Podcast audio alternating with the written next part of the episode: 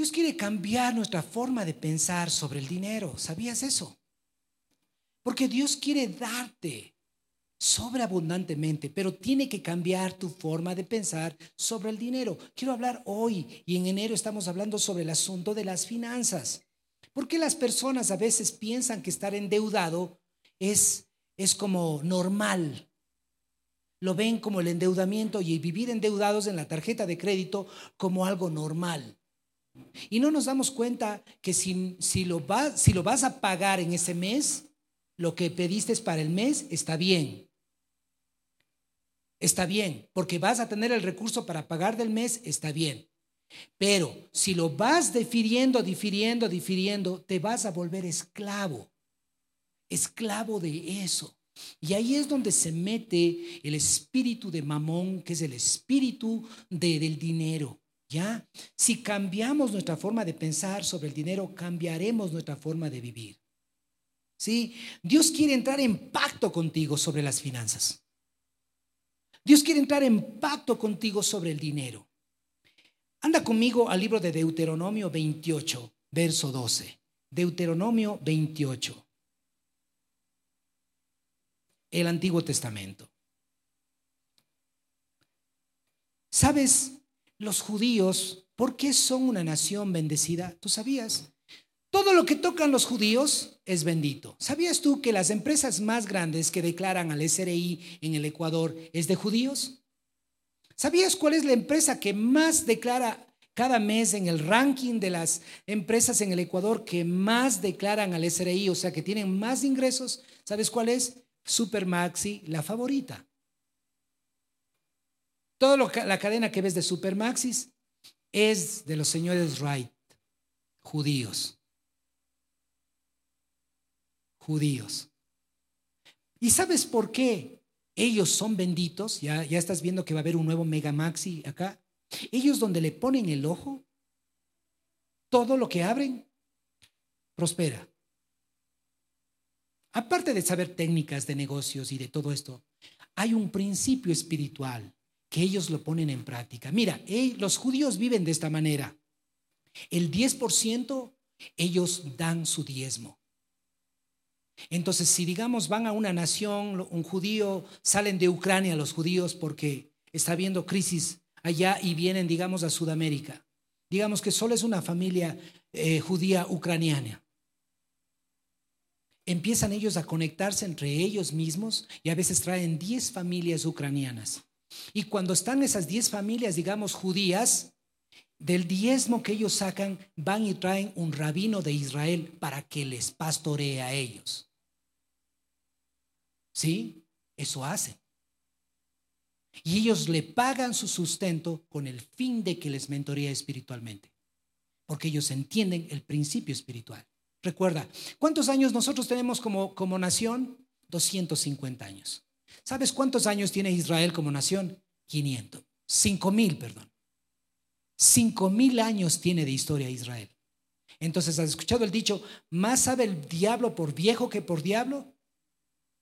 Es porque tienen experiencia.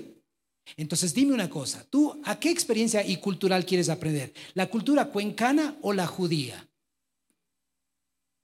Si te das cuenta, hoy más que nunca podemos ver en el Internet cosas que antes no teníamos la oportunidad. Y entonces te estoy hablando de principios. El segundo rubro de los judíos, el segundo 10%, ellos lo toman para el ahorro. El segundo 10% los judíos ahorran. Y el tercer 10% los judíos dan al necesitado. Entonces, ese 10% de dar al necesitado lo juntan con el rabino. Por eso es raro que tú veas un judío en cualquier parte del mundo preso y en la cárcel. Porque judío que le va mal, que le ha ido mal en sus finanzas, ese 10% que todos fueron poniendo, ¡boom!, le levantan al judío. Si te das cuenta, has escuchado aquí en Cuenca la europea. ¿La europea de quién es? Señores Heimbach, que son judíos. Es interesante que ellos, que ellos este, eh, venden productos del chancho, aunque yo sé que los judíos no comen chancho. Pero es interesante. ¿Y sabes dónde entregan sus productos? En toda la cadena de Supermaxis del Ecuador. ¿Ves cómo se ayudan?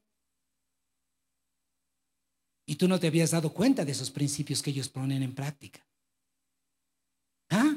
Entonces, el tercer 10%, entonces ellos lo usan para ayudar al necesitado. ¿Y sabes con qué viven ellos? Viven con el 70%. ¿Mm? Y mira lo que dice Deuteronomio 28, 12. Anda conmigo, dice, el Señor enviará lluvias en el tiempo oportuno desde su inagotable tesoro en los cielos y bendecirá tu, todo tu trabajo. Tú prestarás a muchas naciones, pero jamás tendrás necesidad de pedirles prestado. Tú prestarás a otros, pero jamás tendrás la necesidad de pedir prestado. ¿Sí te estás dando cuenta? Dios quiere que tú seas bendito. Dios quiere entrar en pacto contigo. Dios quiere que tú le creas y le digas, Dios, yo quiero entrar en pacto contigo. Quiero vivir las finanzas del cielo porque Dios es un Dios sobrenatural. El objetivo de hacer, eh, ¿por qué Dios quiere que nosotros seamos benditos y abundantes? Porque Dios quiere que tú seas próspero. Di conmigo, Dios quiere que yo sea próspero.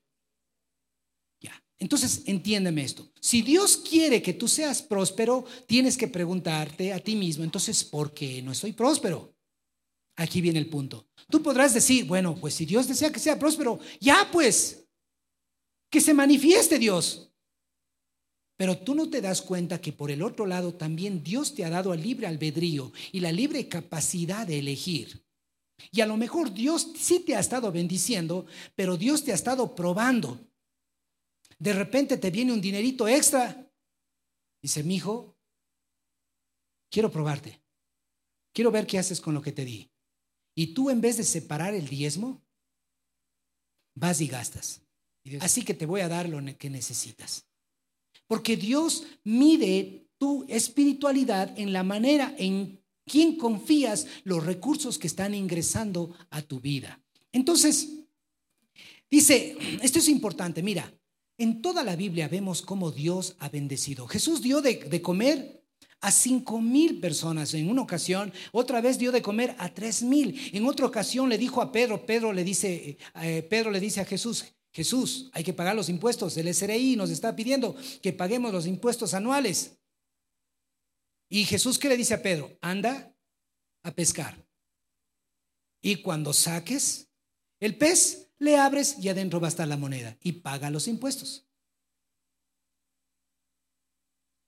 Cuando tú te das cuenta, eso se llama finanzas sobrenaturales.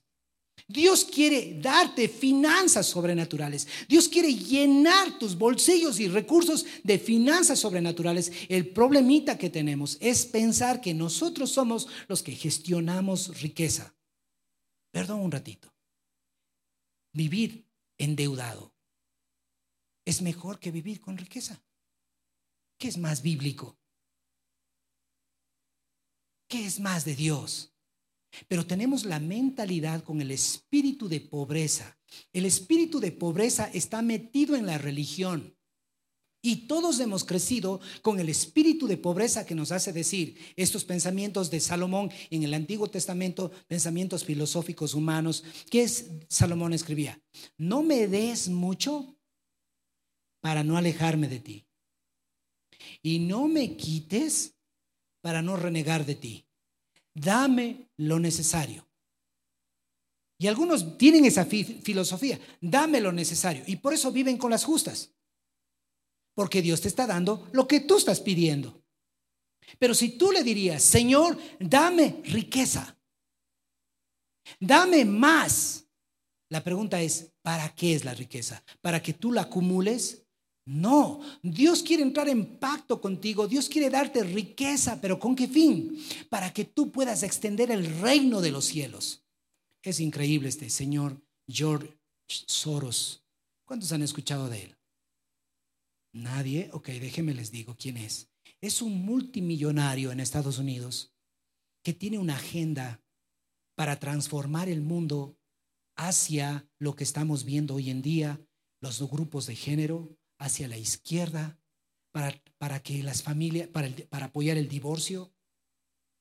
Y él está apoyando a la ONU.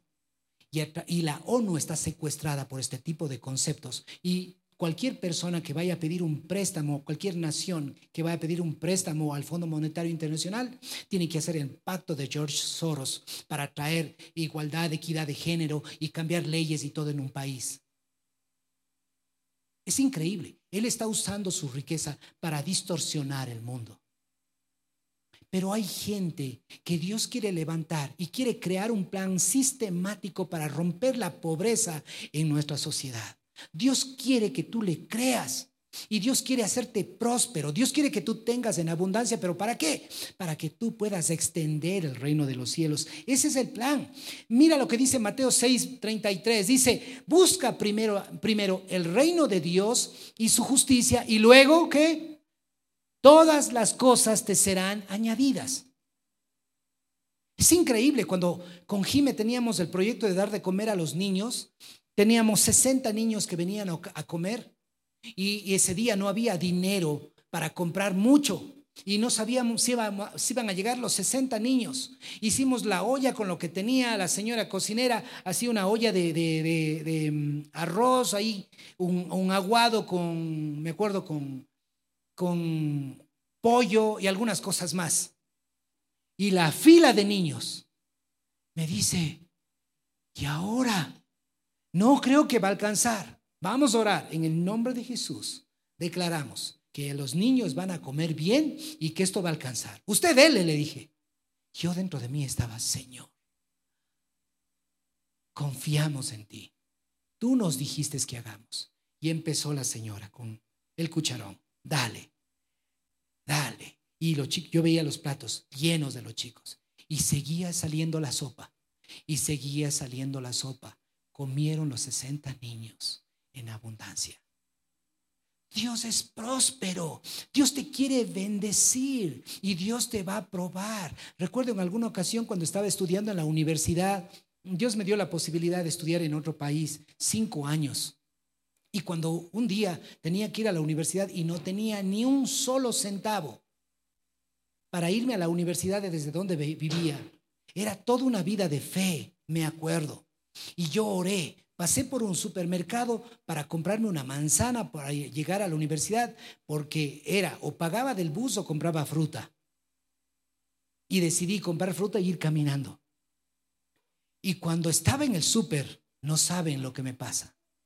Literalmente les voy a contar lo que me pasó. Yo me doy la vuelta viendo las manzanas, cuales compraba, y ¡pum! Un manojo de billetes dólares, cincuentas, de cienes, de veinte, ahí, chorreados, al lado mío, y nadie en esa zona del supermercado. Yo me quedé dos pensamientos.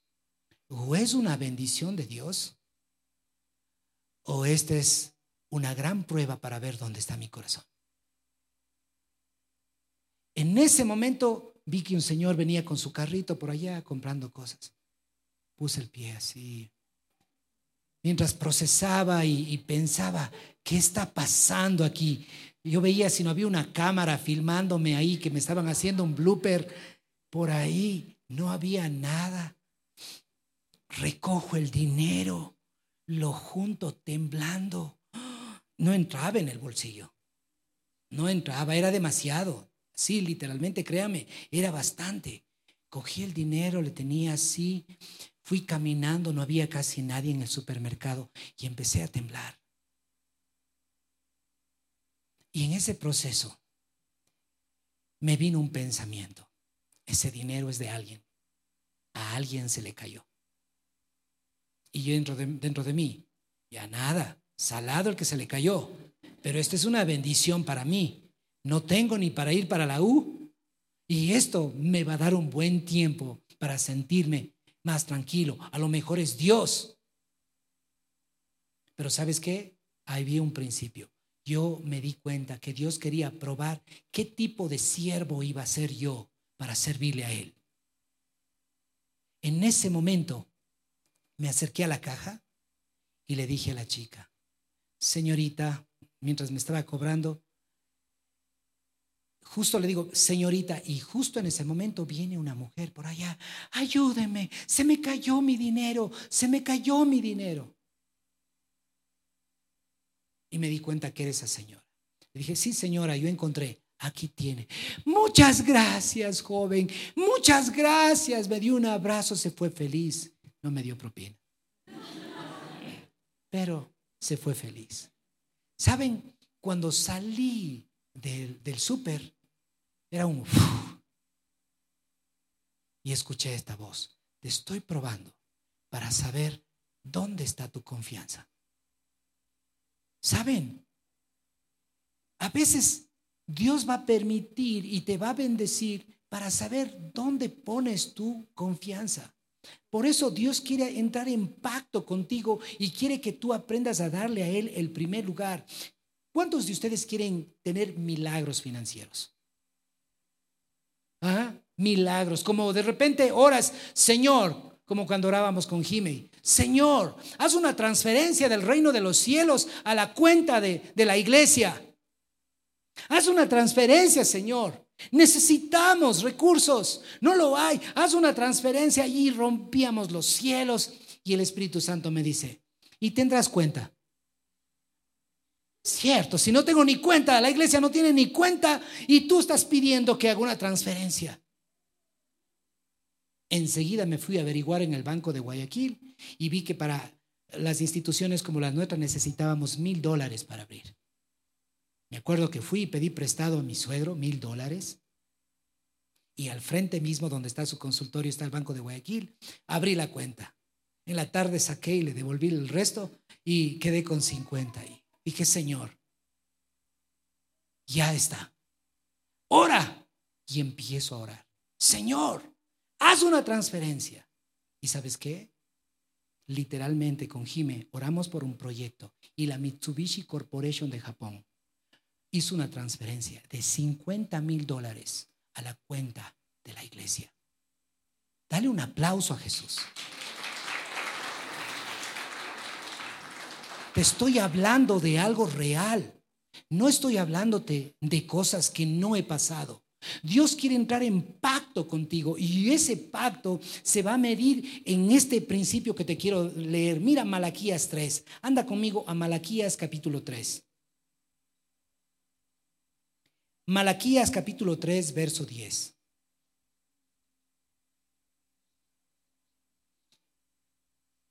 Malaquías es el último libro del Antiguo Testamento. Malaquías 3:10 dice así. Traigan todos los diezmos al depósito del templo para que haya suficiente comida en mi casa.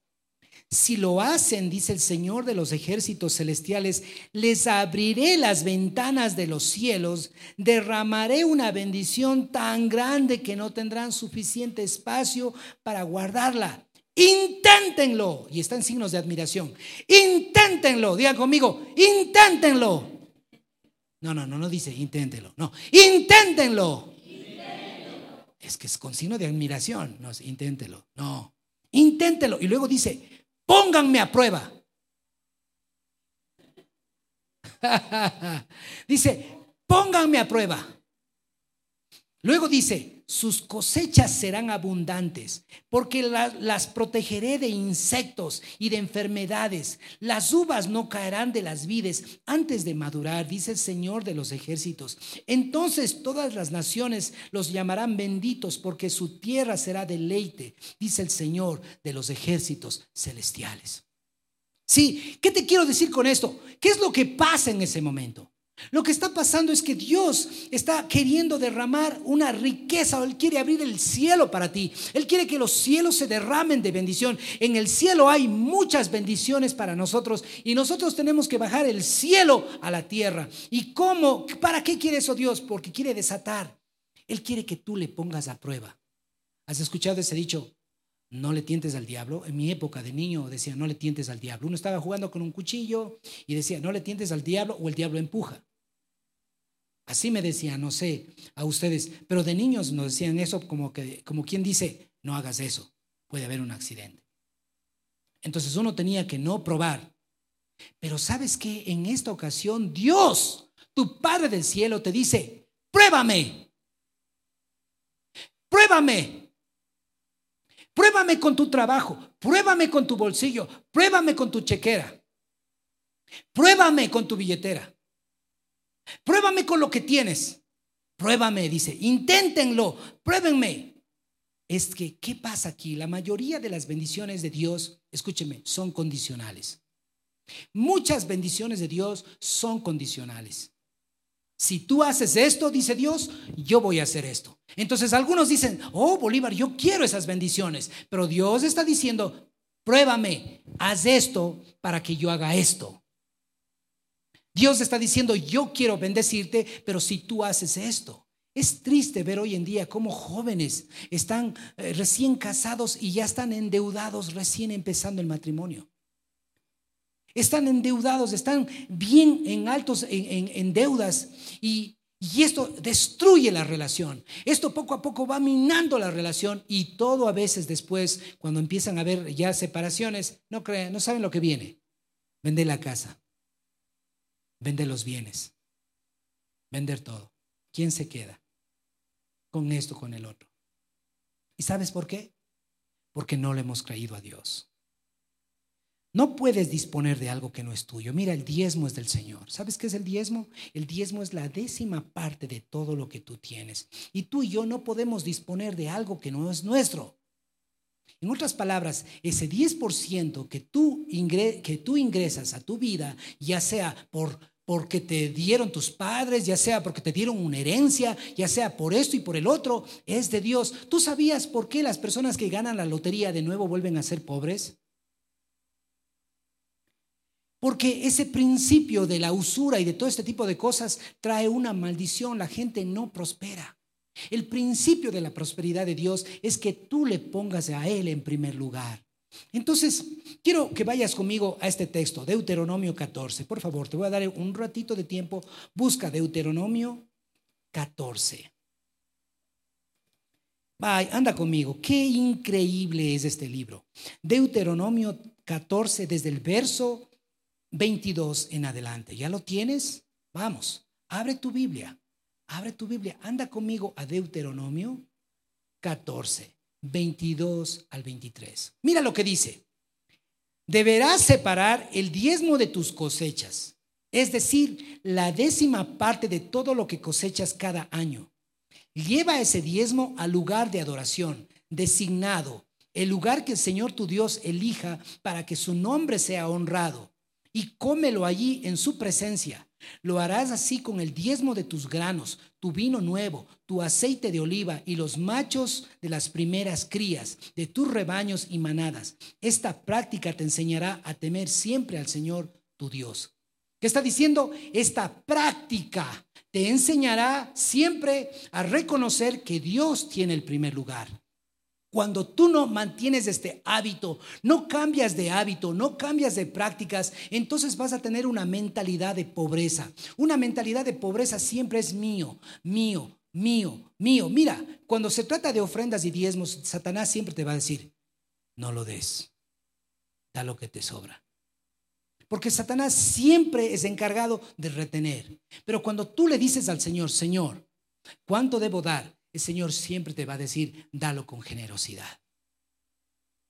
Porque Él quiere bendecirte, Él quiere bendecirnos. Y mira lo que dice aquí, es interesante, dice, eh, dice que el diezmo no es tuyo ni mío, es del Señor. Entonces cuando tú usas el diezmo del Señor, ¿sabes qué es lo que pasa?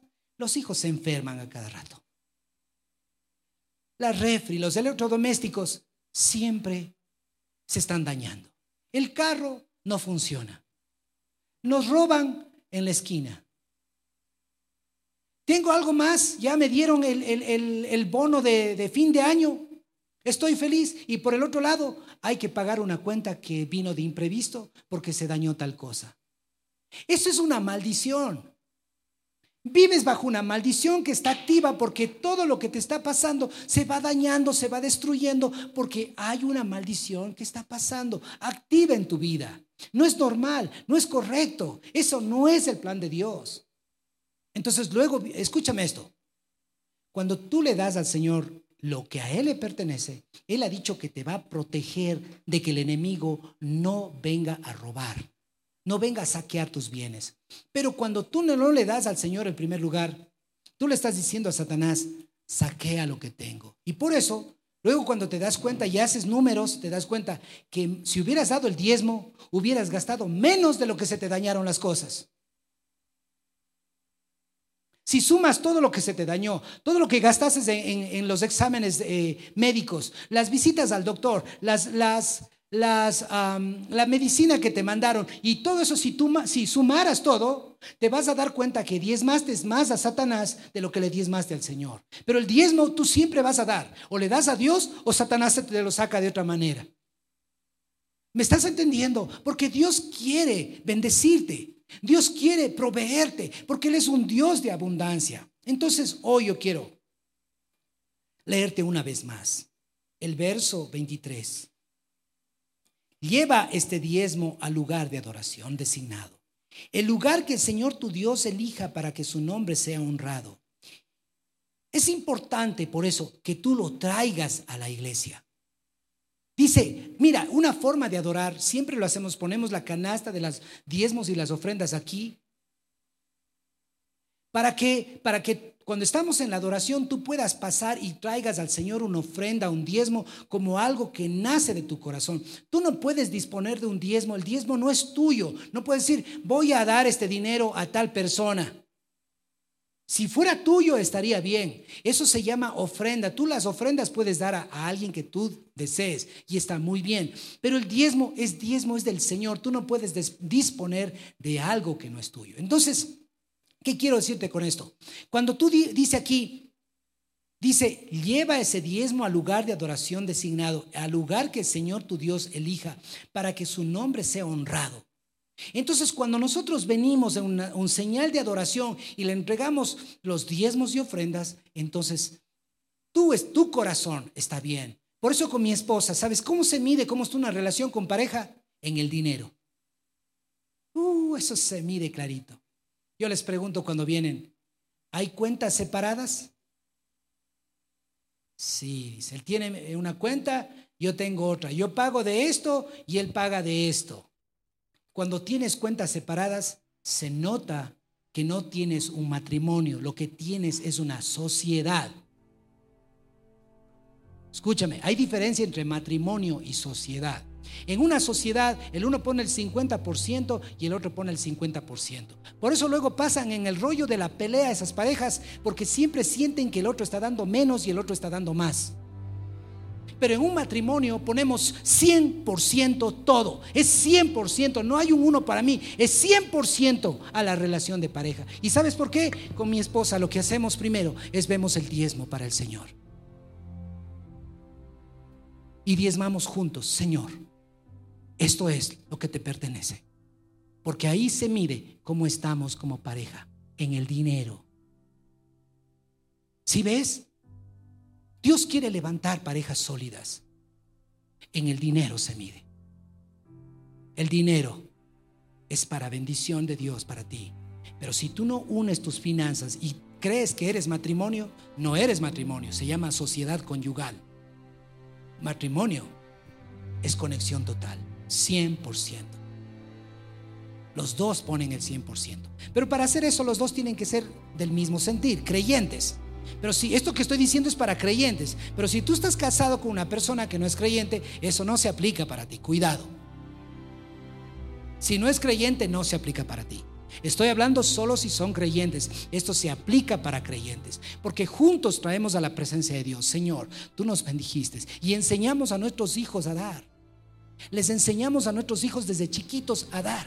Y me encanta cuando ellos dicen, hoy saqué esto para el diezmo. Dice, mira, diezme esto y mira cuánto tuve esta semana. Entre ellos empiezan a ver desde pequeños el favor de Dios. Porque les enseñamos desde pequeños. ¿Sabes por qué? Porque ahí se mide. Y no viene después en los divorcios la pelea de la parte financiera. ¿Has visto? Justamente es ahí, dinero, porque no pusieron a Dios en primer lugar. ¿Qué debes hacer? Haz, haz un, un presupuesto de familia. Necesitamos para educación tanto, para salud tanto, para ah, alimentación tanto, para movilización tanto, para ir a la peluquería tanto. Haz todo lo que necesitas con tu pareja y di, oye, nosotros para vivir necesitamos tanto. Ok, este es lo que necesitamos para vivir. Ahora, ¿qué es lo, ¿cómo ingresa? Yo tengo un ingreso de aquí, esto. Ay, mi mamá o alguien me ayuda con esto. Ok, métele al ingreso. No, eso es mío. Ya cuando dijiste es mío, ya estás haciendo ahí división de bienes. Estás dividiendo. De ahí viene la palabra diablo, viene de diablo, dos palabras que se unen. De ahí viene divorcio. Del mismo punto. Y es el dinero. Por eso es que Jesús vino a romper esta cadena, porque Él quiere bendecirte como pareja. Entonces, una vez al mes, haz una, un orden, ve cómo están las finanzas de la casa, que estuvo bien, que no estuvo bien, y organícense. Y empiecen nuevamente y traigan al Señor juntos su sobre de diezmos y ofrendas. Señor, esto te pertenece. Gracias, Señor.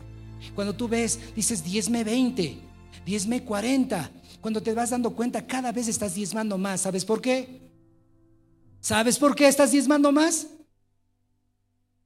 ¿Por qué crees? Porque estás recibiendo más. Por eso Dios dice, pruébame, pruébame y yo abriré la ventana de los cielos y te bendeciré hasta que abunde. Ahora, ¿cuántos de ustedes, miren, yo he ido a ungir negocios. Dios me usa mucho para ir a ungir negocios y traer una vida de prosperidad en los negocios. Yo voy a ungir negocios, pero en esta noche, yo estuve, en esta mañana estuve orando y Dios me dijo, unge las manos de las personas que quieren recibir bendición. ¿Cuántos de ustedes quieren bendición en todo lo que toquen que prospere? Levante su mano. Ponte de pie.